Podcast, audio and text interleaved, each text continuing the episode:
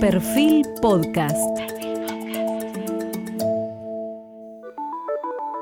Periodismo puro.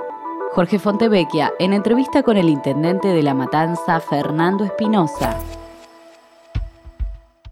Hoy estamos, podríamos decir, con el rey de los intendentes. Eh, aquí se ríe, Fernando Espinosa, el intendente de La Matanza.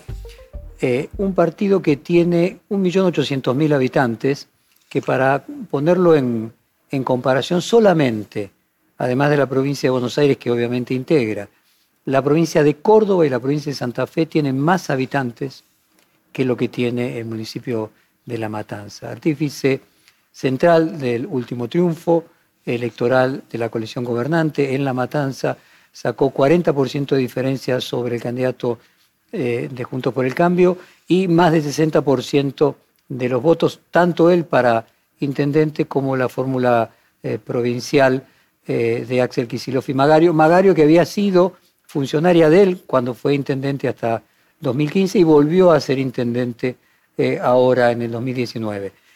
Fernando, la semana pasada, en este mismo reportaje, Miguel Ángel Pichetto decía que no hay forma de que ningún partido y ningún candidato pueda llegar a presidente si no gana en la tercera sección electoral. Se podría decir que los cambios demográficos que vivió la Argentina en las últimas décadas colocan esa realidad, o sea, es la tercera sección electoral en la que la matanza es actor fundamental, casi la mitad de la tercera sección electoral, la que define quién va a ser presidente. Sí, creo que la matanza, eh, primero como vos dijiste bien, es la quinta provincia argentina, electoralmente hablando. Después de Buenos Aires, Córdoba, Santa Fe. Y la ciudad de Buenos Aires está colocando. O sea, somos más grandes que Mendoza, más grandes que 19 provincias la realidad es que quizás lo que, lo que decía Miguel Ángel tiene que ver con eh, el fuerte arraigo del voto justicialista, me parece, en, en, la zona sur y suroeste del Gran Buenos Aires, que es la tercera sección electoral. La zona norte y noroeste es la primera. Y la matanza es el 24,3 casi el 25% de todo el conurbano, de todo el sur, de, todo el de todo, exactamente. De todo el Gran Buenos Aires. ¿Y por qué se da esa diferencia tan contundente? Ya también en el 2015, incluso con el triunfo eh, de Macri, de cualquier forma, en la matanza la diferencia a favor del peronismo también fue, no tanto como ahora, pero más del 60%. ¿A qué obedece? Sí, antes las elecciones en La Matanza se ganaban como se gana la capital eh, con el radicalismo o con el PRO. Siempre el, primero sacaba 50 puntos aproximadamente y el segundo sacaba 30. Como pasó en Capital en la última elección con Rodríguez Larreta. En los últimos años, te diría, a partir de Alberto Balestrini, empezamos a ganar con más diferencia. En la última, 65% a 24% que sacó el PRO. Esos 41 puntos de diferencia tienen que ver claramente con que no te votan solamente los sectores de los trabajadores o la clase media baja, sino que te vota la clase media media y la clase alta. A nosotros en La Matanza, eh, el único lugar donde perdimos fue en el circuito de Ramos Mejía Centro. En Ramos Mejía Barrio o Periferia ganamos también. también ganaron. O sea, ganamos en todas las escuelas, en todas las ciudades. Y eso creo que marca la diferencia de lo que era antes el peronismo de la matanza y lo que es hoy. Hoy es un, eh, un proyecto de consensos con sectores no peronistas, sectores del radicalismo, sectores independientes. El viernes, para que te des una idea, hicimos la reunión del relanzamiento del Consejo para el Desarrollo Estratégico de la Matanza, donde convocamos a todos los sectores, desde los Rotaries, el Club de Leones, hasta las organizaciones sociales, los colegios profesionales, los dos obispados, em, los sectores de la justicia, todos, la educación, la cultura, todos los sectores sentados en una mesa, así como este estudio, éramos 50.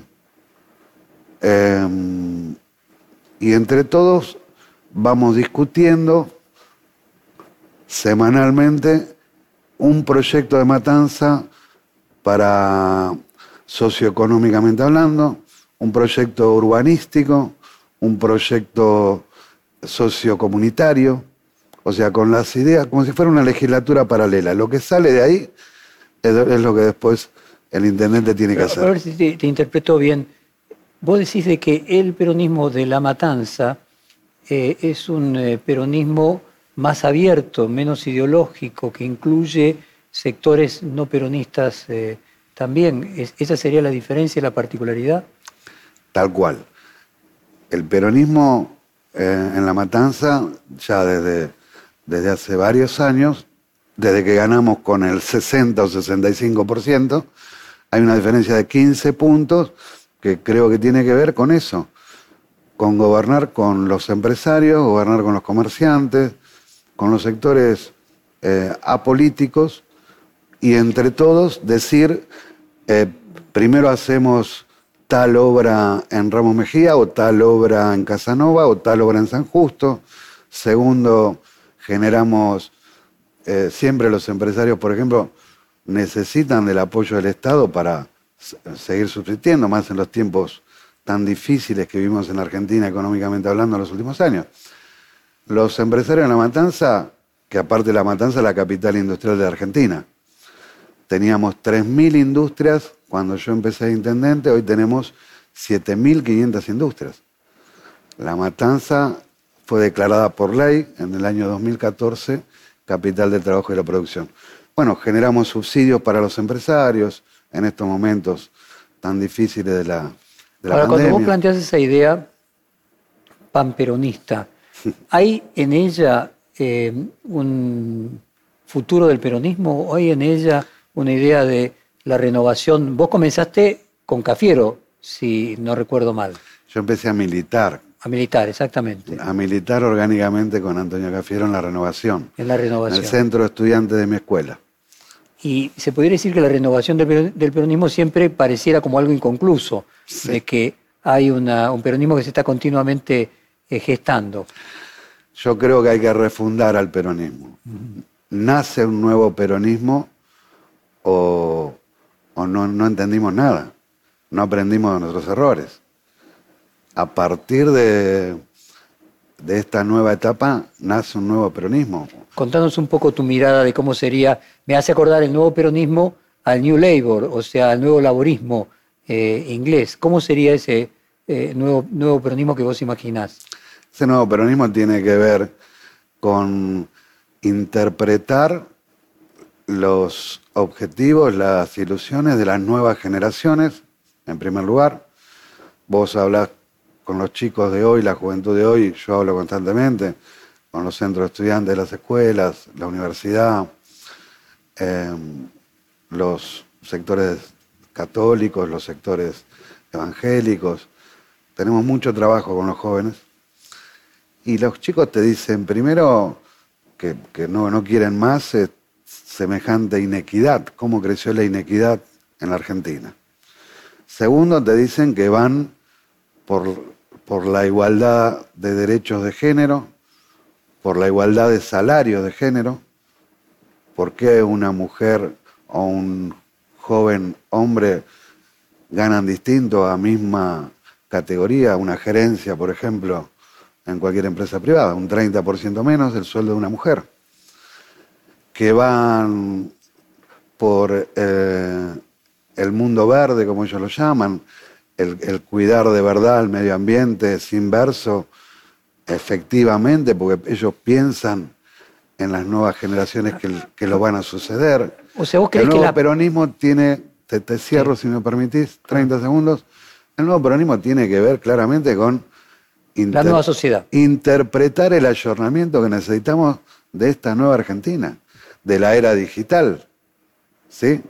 Eh, nosotros hoy, yo me formé con los salesianos. Eh, tenía seis años, estudié en una escuela parroquial, la primaria, la secundaria la hice en la mejor escuela de aquel momento de la Argentina que formaba eh, aeronáuticos, la mejor escuela civil, el Jorge Newbery. Yo quería ser piloto de aviones. Y mi generación fue la, generación de, recuperar la democracia, recuperar la vida, decíamos. Y, y hoy me parece que ya los chicos están acostumbrados a vivir en democracia y, van por una sociedad distinta. Esas 20 verdades peronistas que eh, Alberto Fernández dice que le influyeron menos de lo que le influyó el movimiento hippie o el rock. ¿Habría que refundarlas también? ¿Habría que recrear 20 verdades adecuadas para el siglo XXI? No, a mí las 20 verdades peronistas para mí son... Inalterables. el Padre Nuestro. ¿Sí? Y, sobre todo lo último del abrazo Perón-Balbín, terminemos con el, el, terminar con la grieta de hoy, que está tan en boga, bueno, Perón-Balbín lo hicieron hace 40 años atrás, cuando se dieron el abrazo famoso después de tantos años. Cuando escuchás las continuas referencias a las tensiones dentro de la coalición gobernante, esta idea de por un lado está el peronismo tradicional, por el otro lado está el Frente Renovador, y por otro lado el kirchnerismo. Eh, ¿Cómo imaginas que se va a amalgamar eso y cómo va a surgir de eso ese nuevo peronismo?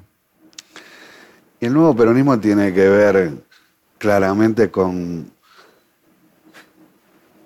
generar consensos permanentemente.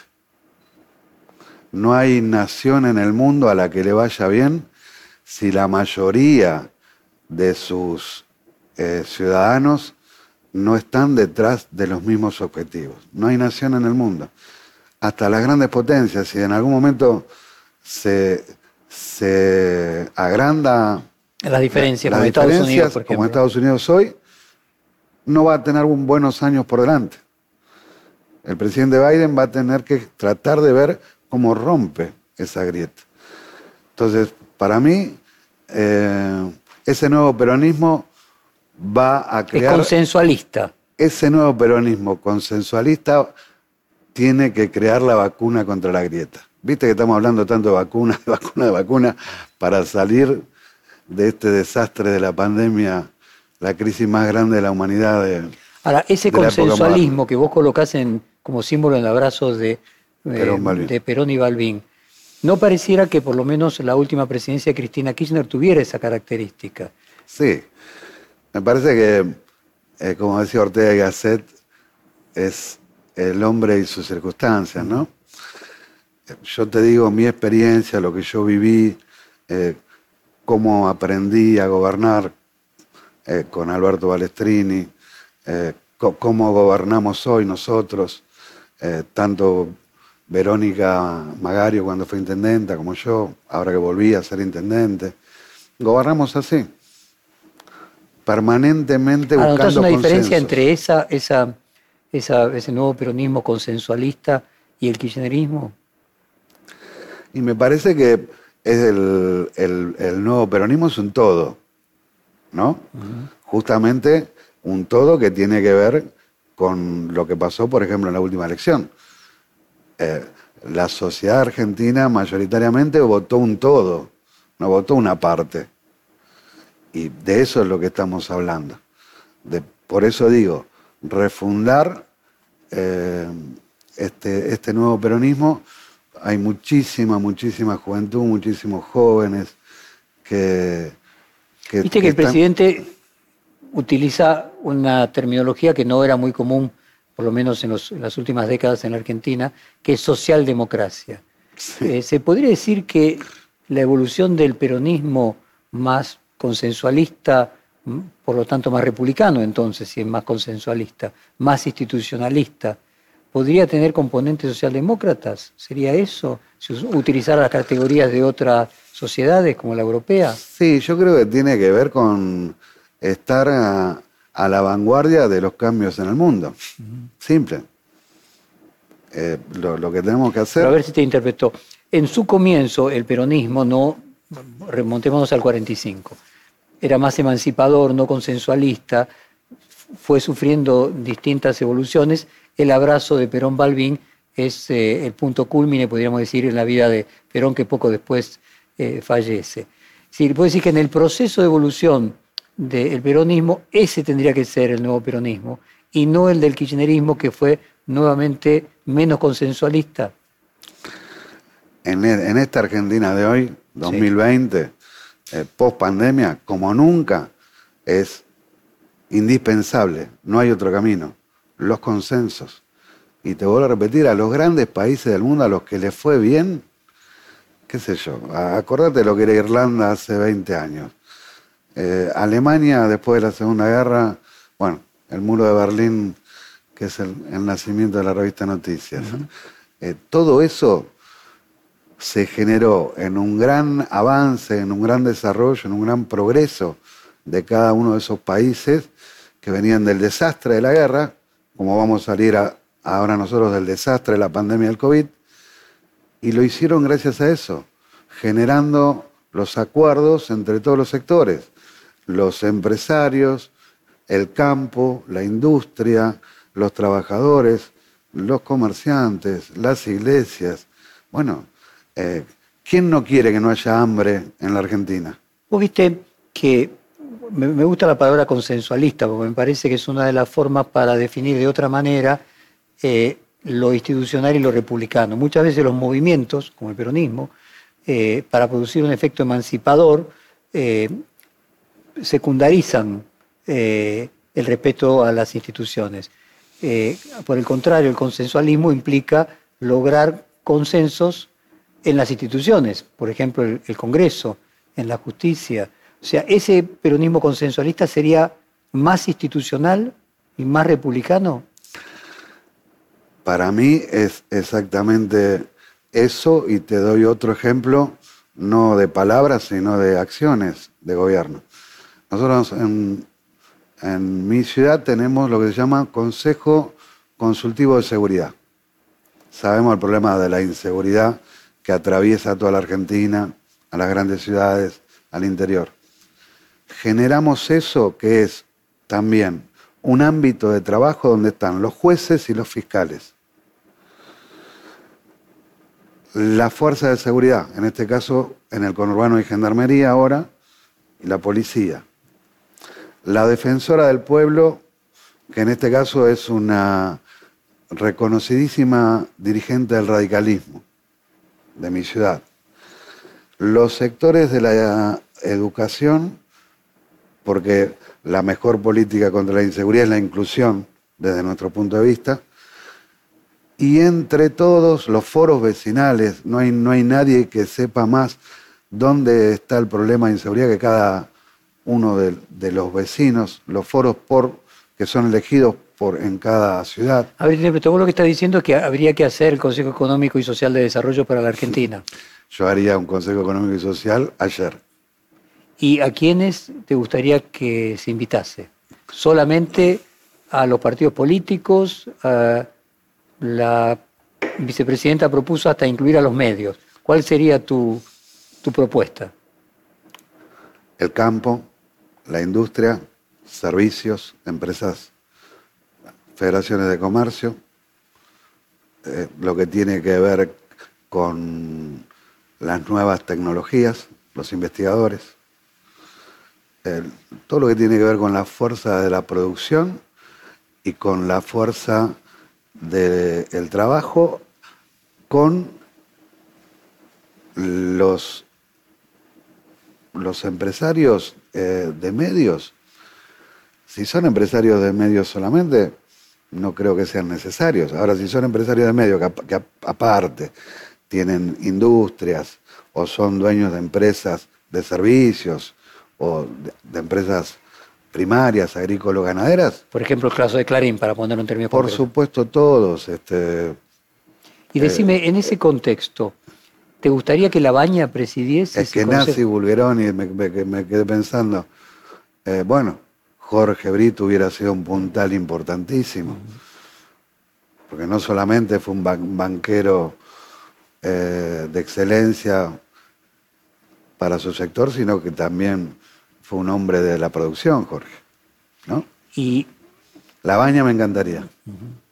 Creo que es un gran moderador. ¿Cuál es tu visión? Hay que buscar los equilibrios, Jorge. Nadie tiene la verdad absoluta. Terminemos con, con esto de sos de River, sos de Boca. Bueno, Y en, ese, en, ese, en esa proyección que, que vos haces hacia adelante, la matanza es la mayor cantidad, la mayor cantidad de industrias de ningún otro capital industrial de Argentina. capital y industrial de la capital Argentina. nacional del calzado. En esa mm, renovación del, per- del peronismo, ¿el rol de los sindicatos cambió en algo? ¿Es distinto hoy a como era en la época del peronismo, cuando además integraba un tercio el movimiento sindical, un tercio la rama femenina? ¿Eso quedó en desuso? ¿No? ¿Tiene que ser también eh, actualizado? Todos tenemos que ayornarnos. Todos. No es la misma Argentina la de 1945 o la, la vuelta de, de 1973 que esta Argentina de hoy. Todos tenemos que evolucionar. Y también yo te puedo asegurar que den- dentro de los sindicatos, cuando vos hablas, yo hablo permanentemente con, con empresarios para ver eh, dónde los puedo ayudar para que produzcan más, porque siempre les digo, si a ustedes les va bien, le va bien a mi pueblo, y con los representantes del movimiento obrero también, por supuesto. Eh, y, y ellos mismos te dicen, bueno, busquémosle la vuelta. Hoy en la pandemia generamos muchos consensos porque estábamos todos detrás de cómo empezábamos a poder producir y, y se dejaron algunas cosas de lado y se corrigieron otras entre empresarios, movimiento obrero. Yo hace había- cinco meses que tengo todas las industrias abiertas, todas con protocolo, pero produciendo. Y eso se logra escuchando y conteniendo. La Baña había hecho una propuesta eh, de nuevo empleo con nuevos sistemas laborales. ¿Te pareció interesante? ¿La incorporarías al eh, Consejo Económico ese que se debería crear? Yo buscaría todos, la- todas las salidas, todas las soluciones para que podamos producir más. Si producimos más, generamos mayor consumo. Si hay mayor consumo, generamos más trabajo. Si hay más Si trabajo, en el círculo virtuoso. generamos aumento de salarios. ¿Alguien está en desacuerdo con esa Argentina? Es lo Bueno, que- ni el ministro de Trabajo ni la CGT están de acuerdo con esa propuesta de La Baña, pero bueno, en tu no, caso sí. pero yo creo que hay que sentarse, hay que hablar una vez, hay que hablar dos veces, hay que hablar diez veces.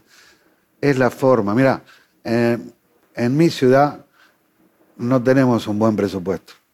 Yo, nosotros en La Matanza tenemos el 3% del presupuesto que tiene eh, la ciudad de Buenos, Buenos Aires, Aires. por ejemplo. Sin embargo, las soluciones las generamos de esta forma, con, con creatividad, con consensos, con inteligencia. A ver, se podría decir que la matanza es tan difícil de gobernar porque tenés la menor cantidad de presupuesto per cápita de, De- todo el de- país, de si no entiendo mal, Argentina, de exacto. toda la Argentina. O sea, vos tenés la menor cantidad de presupuesto como Estado eh, de ningún otro lugar de la Argentina, la mayor cantidad de gente, intuyo también uno de los niveles de pobreza, eh, de concentración de pobreza más alto de la Argentina, y eso obliga a ponerse de acuerdo. ¿Puedo plantearlo de esa manera? Nosotros somos la- una tierra de inmigrantes.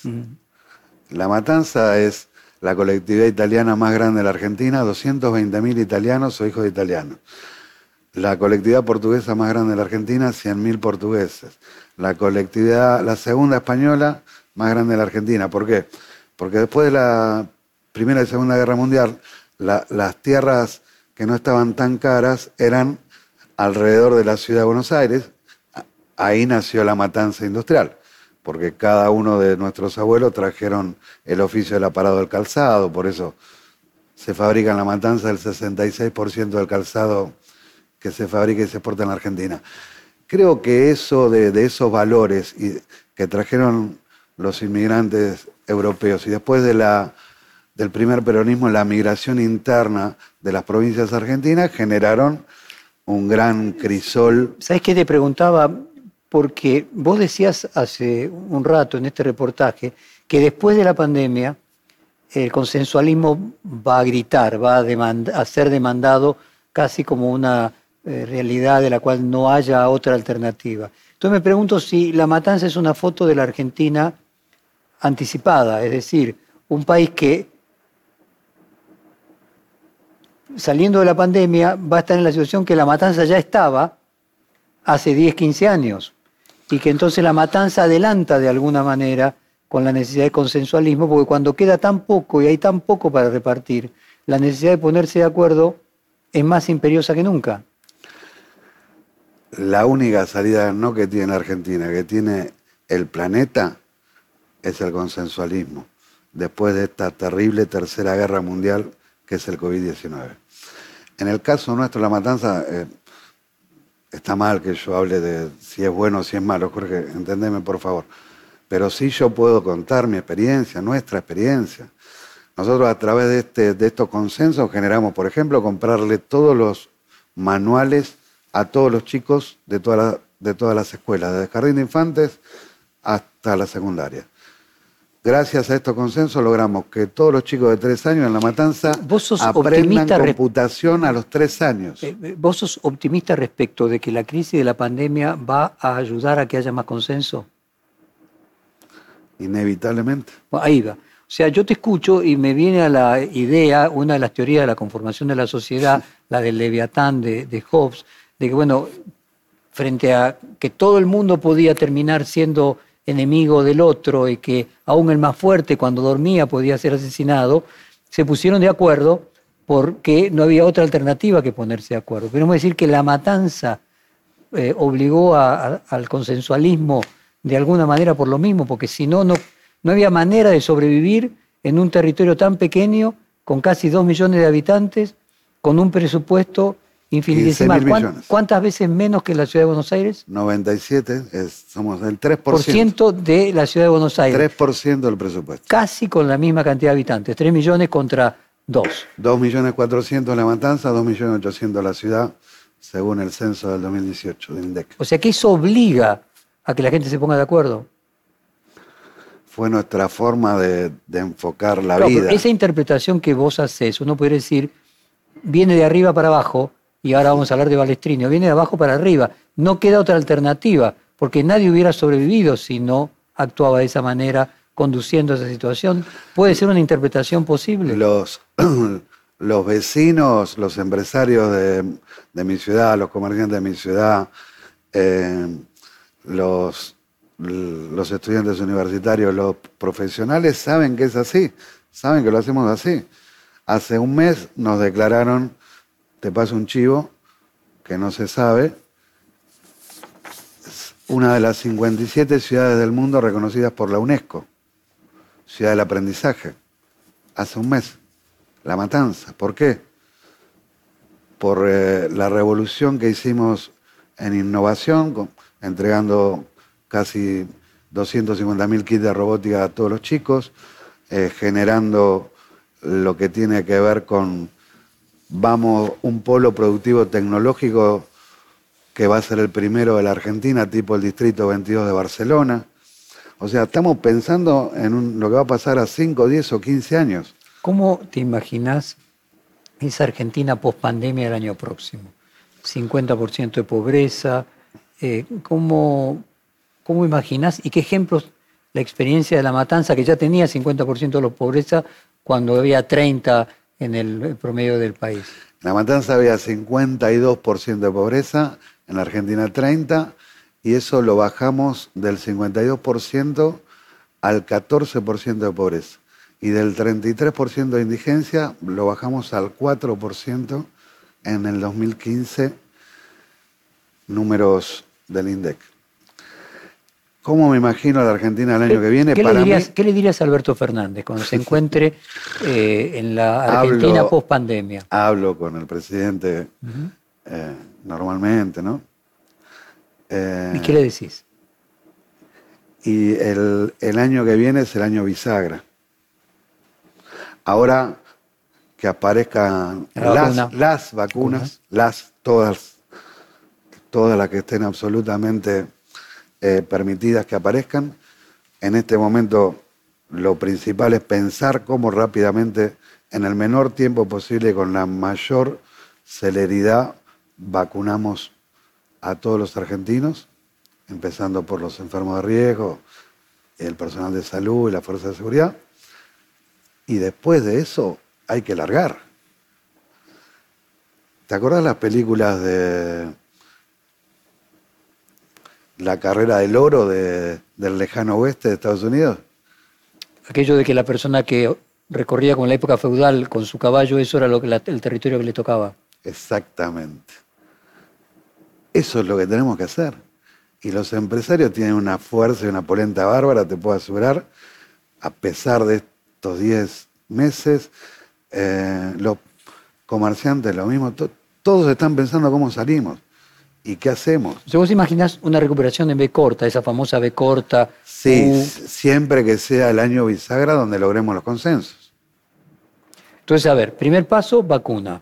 Vacuna entre enero, febrero, marzo.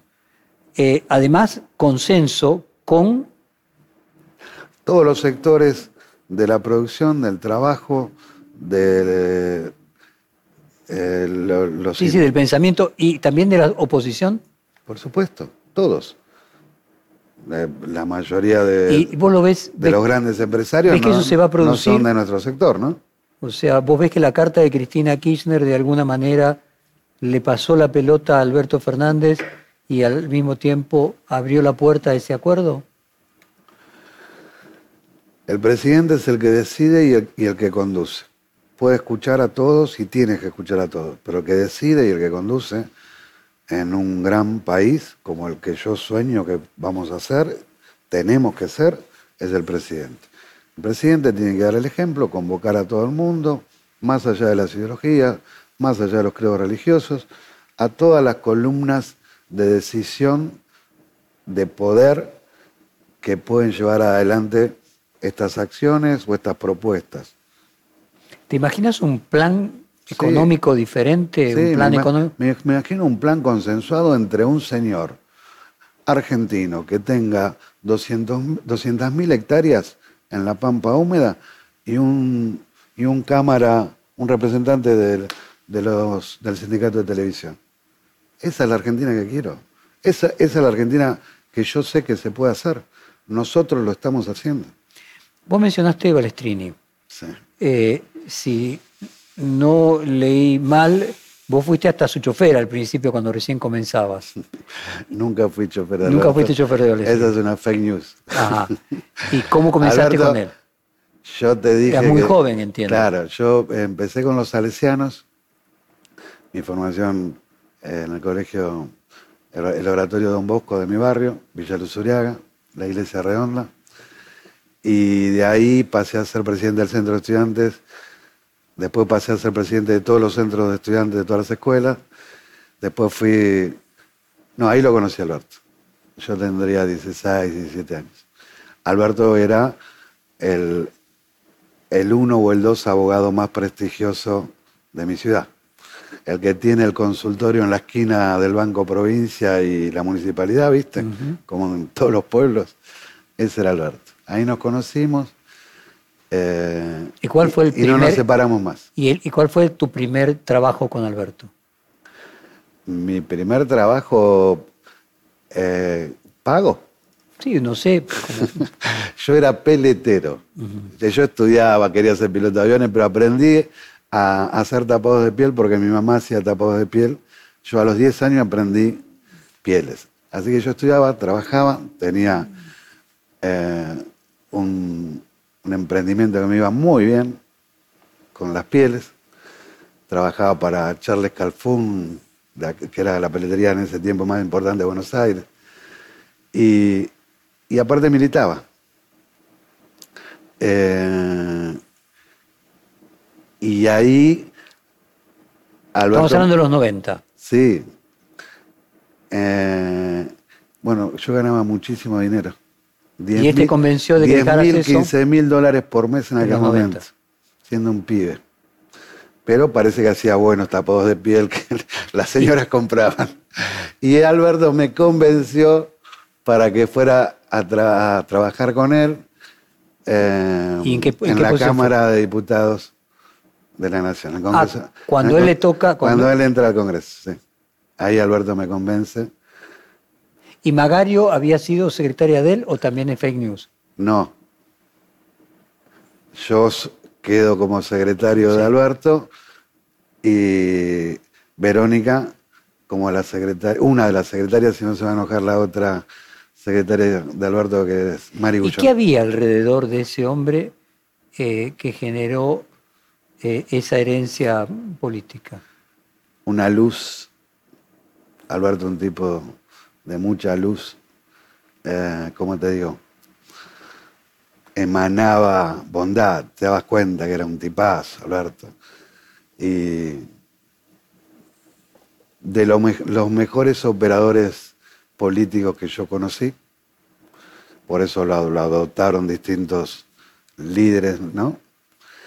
Y yo no soy un buen operador político, por ejemplo. O sea, pasa Menem, Dualde, Dualde, Kirchner. En Néstor eh, generó después, este, bueno, acordate que era imposible ganarle a Dualde en la provincia de Buenos Aires esa elección. Y justamente el puntal de ganarle a Dualde fue la matanza. Ahí tiene razón Miguel Ángel Pichetto, quizás. Respecto a la importancia. Pensando, Y decime, eh, vos decías que él fue un buen operador y vos no sos un buen operador. No. ¿Podrías compartir con los, con los que no se dedican a la política profesionalmente cuáles son esas aptitudes? ¿Cómo definirías? Hay políticos que son operadores, políticos que son ejecutores, políticos que pueden ser buenos candidatos. ¿Cómo es una eh, taxonomía Claro. de los distintos tipos de políticos? Sí. Eh, operadores como el gerente de relaciones públicas de tu empresa. Es la persona que a través de ser un, un excelente relacionista sienta en una misma Consigue mesa a- a- dos que personajes que es- no se sentarían nunca. Y a ver ejemplos de operador. Manzano sería operador, Manzano. Nosilio sería operador Creo que dijiste los tres mejores operadores que yo conocí. y, y. Cuando yo era chico. Muy, Muy chico. bien. ¿Qué otro, qué, qué- qué otra, ¿Qué otro género de la política? Porque dijiste, yo no soy operador. ¿Vos cómo te No, definís? yo soy más ejecutor. Un ejecutor. Yo soy más. Gestión sería Sí, más. Claro, yo soy más de, de buscar consensos y gestionar. y lograr soluciones. ¿Y hay alguna otra categoría política más que vos te parezca que sea singular? No el, candidato, el candidato, no, te- digo. no quiero. de- lo, que, lo que se me viene a la cabeza está mal que lo diga. ¿Por qué? Los que no trabajan. Ajá. Eh, que no trabajan y son y tienen son- éxito. no, claro. A ver, este, vos sos un servidor público.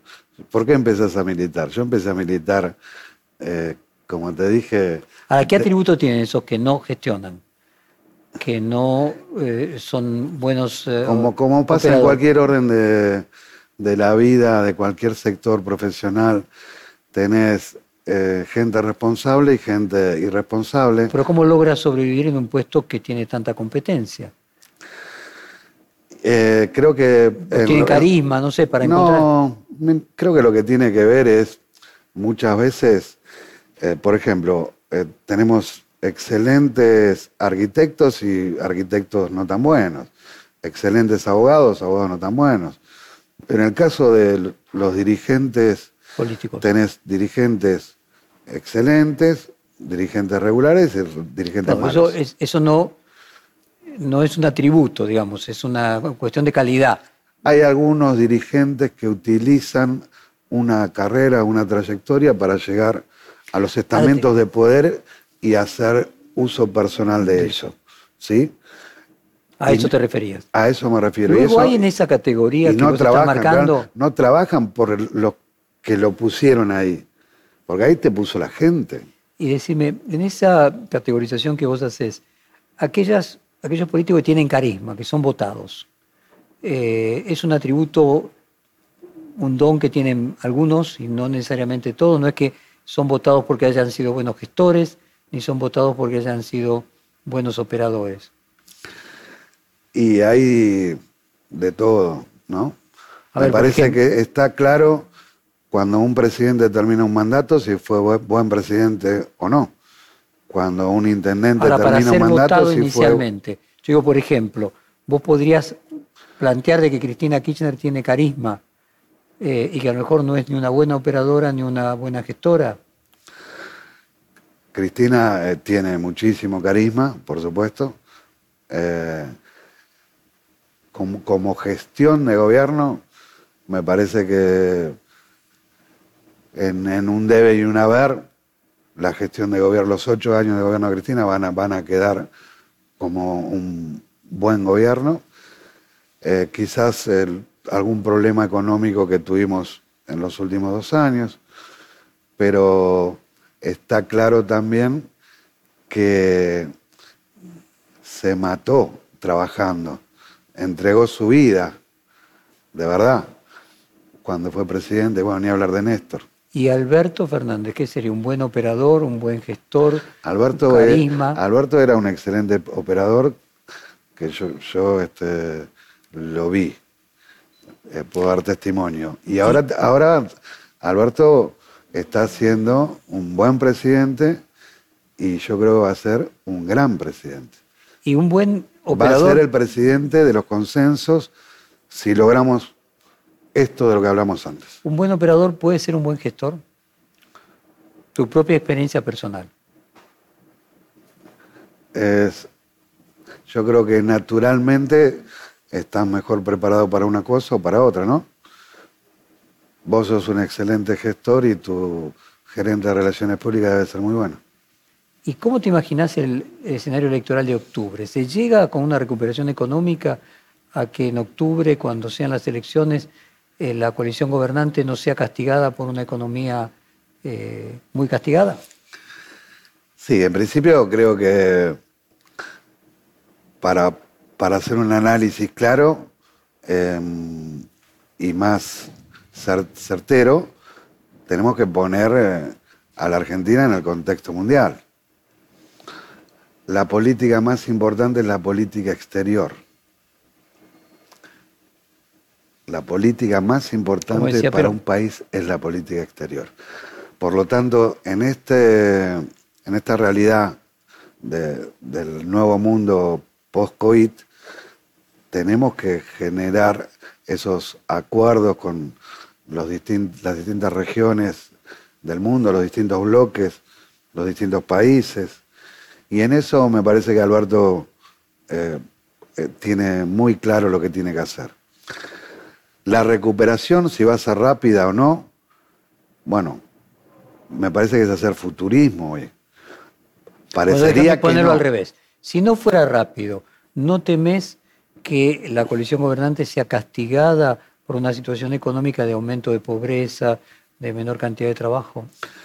No va a ser así, no creo que sea así, porque el presidente demostró en, todos estos meses que estuvo al lado de las empresas subsidiando la mitad de los sueldos de cada uno de los empleados.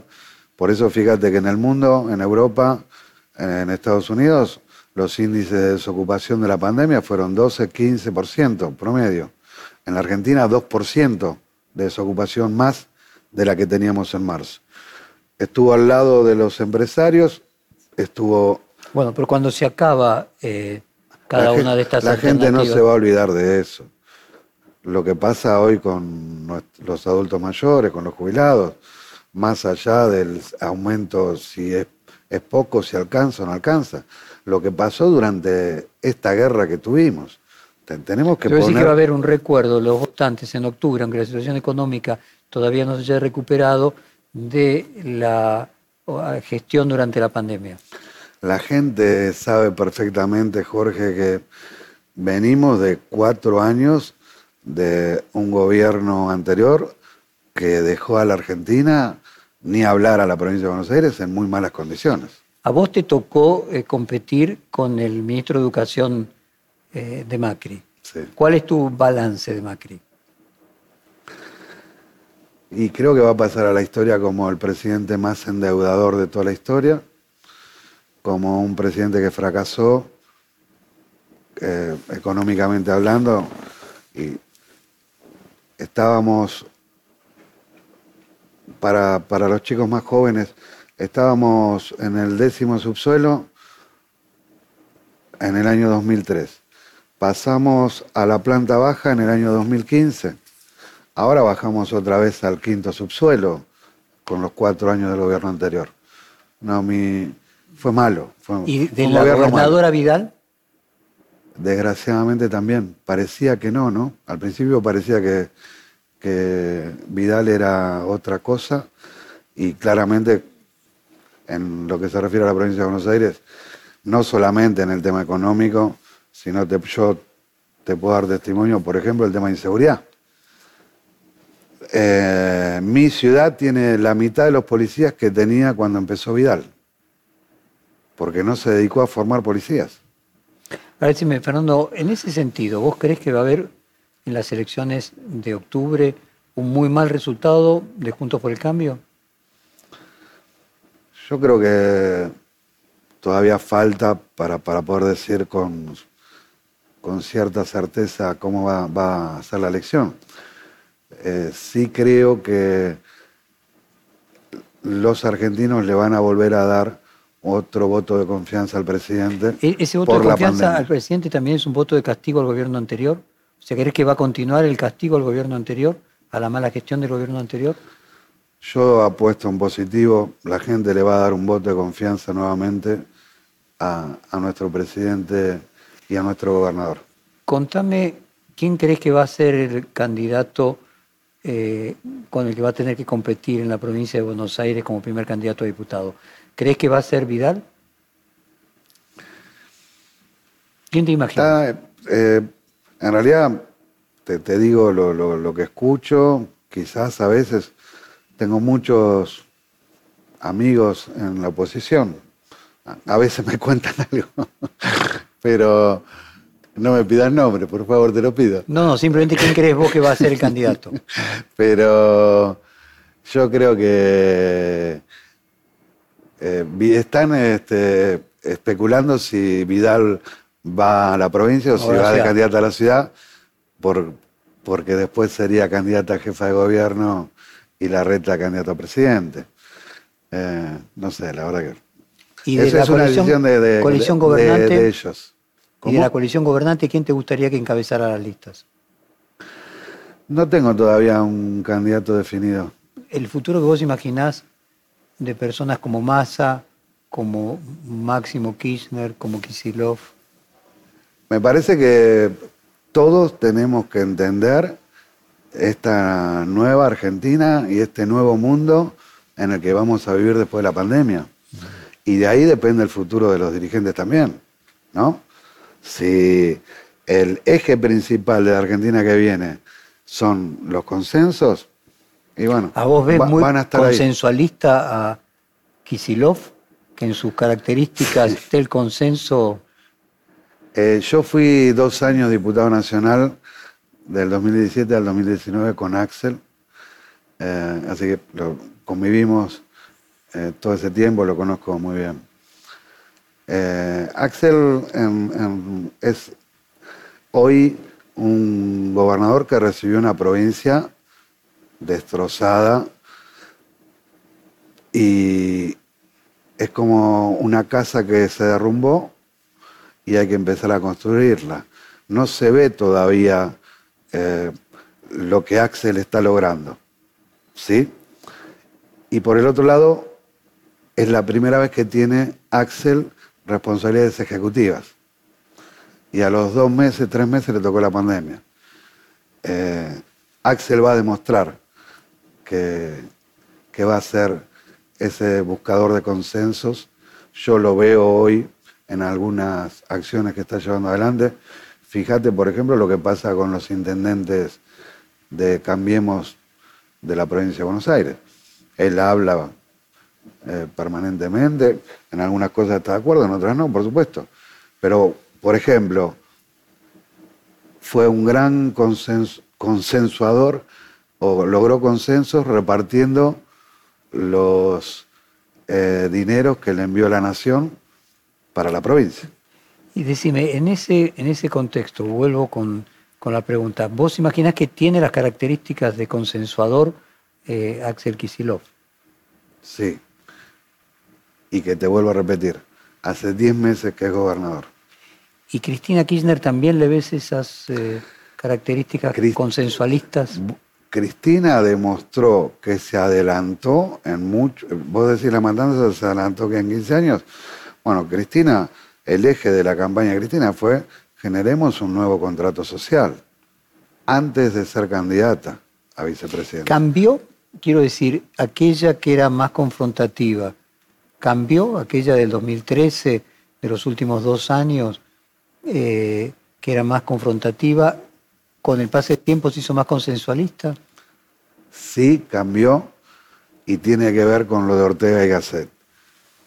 Eh, el hombre y las circunstancias, en este caso una mujer y, las- y sus circunstancias. Y creo que la mejor prueba de eso es no haberse presentado como candidata. Cuando vos eh, me referís recurrentemente a lo de Ortega y Gasset y las circunstancias, ¿vos crees que si siempre se recuerda que cuando ella asume por primera vez pone como objetivo Alemania y Angela Merkel? Es decir, nuevamente una, podríamos decir, un peronismo institucionalizado y republicano. Y no terminó siendo así. Con otras circunstancias ella hubiera sido así, ese sería su deseo. Sí, sí es su deseo. Y también acordémonos de, de todo lo que le pasó en, ese, en esos dos últimos años de mandato, ¿no? Eh, ocho nueve corridas cambiarias, eh, un, un orden internacional distinto. eh, hubo cosas que con, con las Macri que ya tuvo fue. que lidiar. Macri ya fue, dicen los chicos, en, en mis, en las ciudades, por lo menos en la que yo camino. ¿Y vos pensás que tienen razón esos chicos?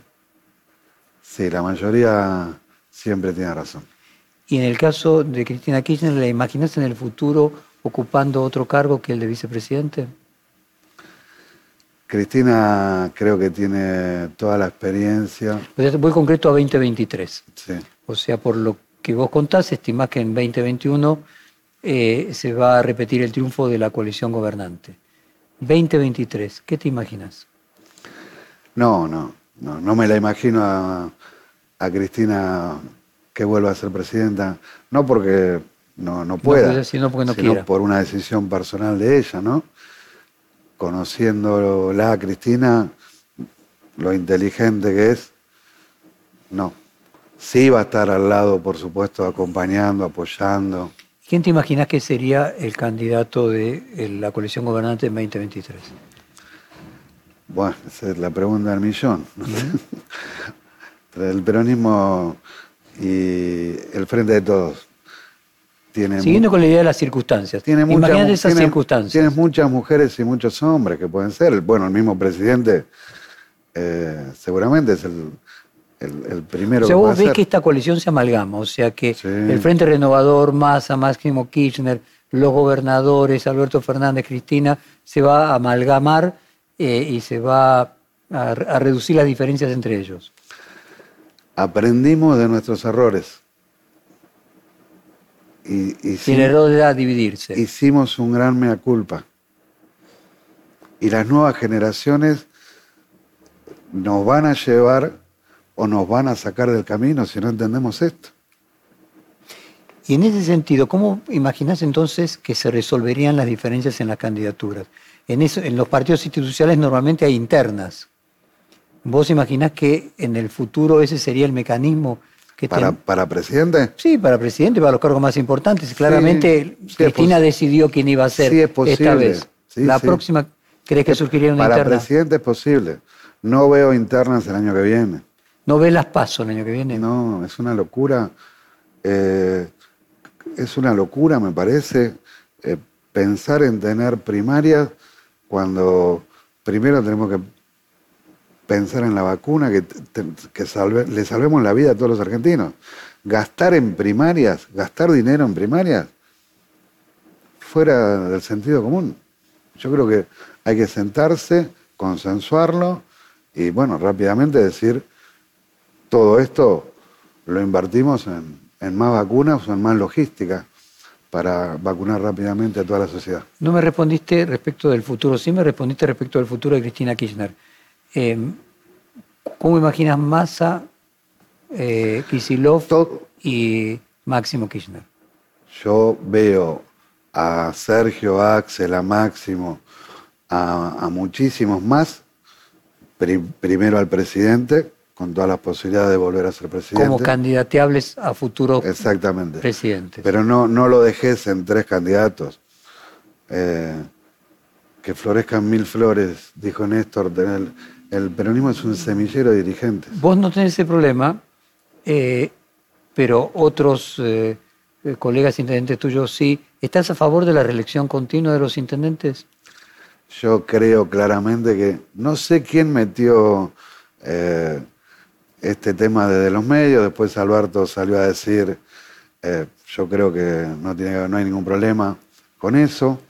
A mí me parece que hoy hablar de eso, hablar de reelecciones o no reelecciones es eh, política de bar, política de café, me, enseñaban a mí cuando era chico. O sea, es teoría pura, a la gente no le interesa eso, no es prioritario. ¿Y vos en particular? Eh, fuiste precandidato a vicegobernador. ¿Te, gustaría ser gobernador de la provincia de Buenos Aires algún día? Yo voy a hacer, como siempre digo, lo que tenga que ser. Yo ya le entregué mi vida. Después de mi familia. No hay vuelta a, ser peletero. ¿Cómo? No hay vuelta a ser peletero. Eh, fui, fui muy feliz porque, por supuesto, me, hace acordar a mi mamá, a mi papá. Eh, teníamos el taller en casa. Eh, pero así como, como fui, este, hacía sacos y tapos de piel, teníamos un kiosco. Mi mamá me enseñó a leer a los cuatro años. Así que yo a los cinco años sabía leer, escribir y dar vuelto en el kiosco. Me ponía un cajoncito de Coca-Cola mi mamá, abría la ventanita y atendía. A partir de, de todo eso y de todo lo que, como siempre digo, aprendo todos los días y, estoy, muy agradecido a, mi pueblo, a mi ciudad y a mi país. La pregunta iba en el sentido de que se hace siempre una crítica respecto de que los gobernadores son todos porteños, no eh, de la provincia de Buenos Aires. Y que esto vale tanto para Scioli, para Vidal, como para Kicillof. Eh, ¿Vos compartís esa crítica de que el gobernador tendría que ser alguien que haya hecho su carrera política en la provincia y no su carrera política en la ciudad o en la nación? Sí, volvemos a lo mismo, son las circunstancias. Eh, yo creo que Axel va a ser un, muy buen gobernador, lo va a demostrar, lo está haciendo con la pandemia, te vuelvo a repetir. No era fácil con el desastre que nos dejaron en el sistema de salud mantenernos como nos, nos mantuvimos. Un número, la matanza pensaban que iba a ser el peor lugar del mundo con respecto a la pandemia en la Argentina. Somos el lugar número 38 entre los municipios de más de 100.000 habitantes. 400% menos de contagio que la capital federal. Eso, ¿sabe qué es? No es un milagro, eso es compromiso, es solidaridad. Eh, lo mismo es lo de Axel.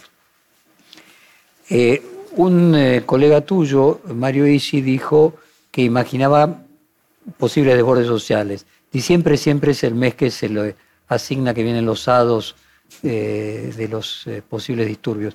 ¿Ves alguna posibilidad eh, de algún desborde social en algún momento post pandemia? No hay ninguna posibilidad de desborde social, salvo algún foco activado a propósito.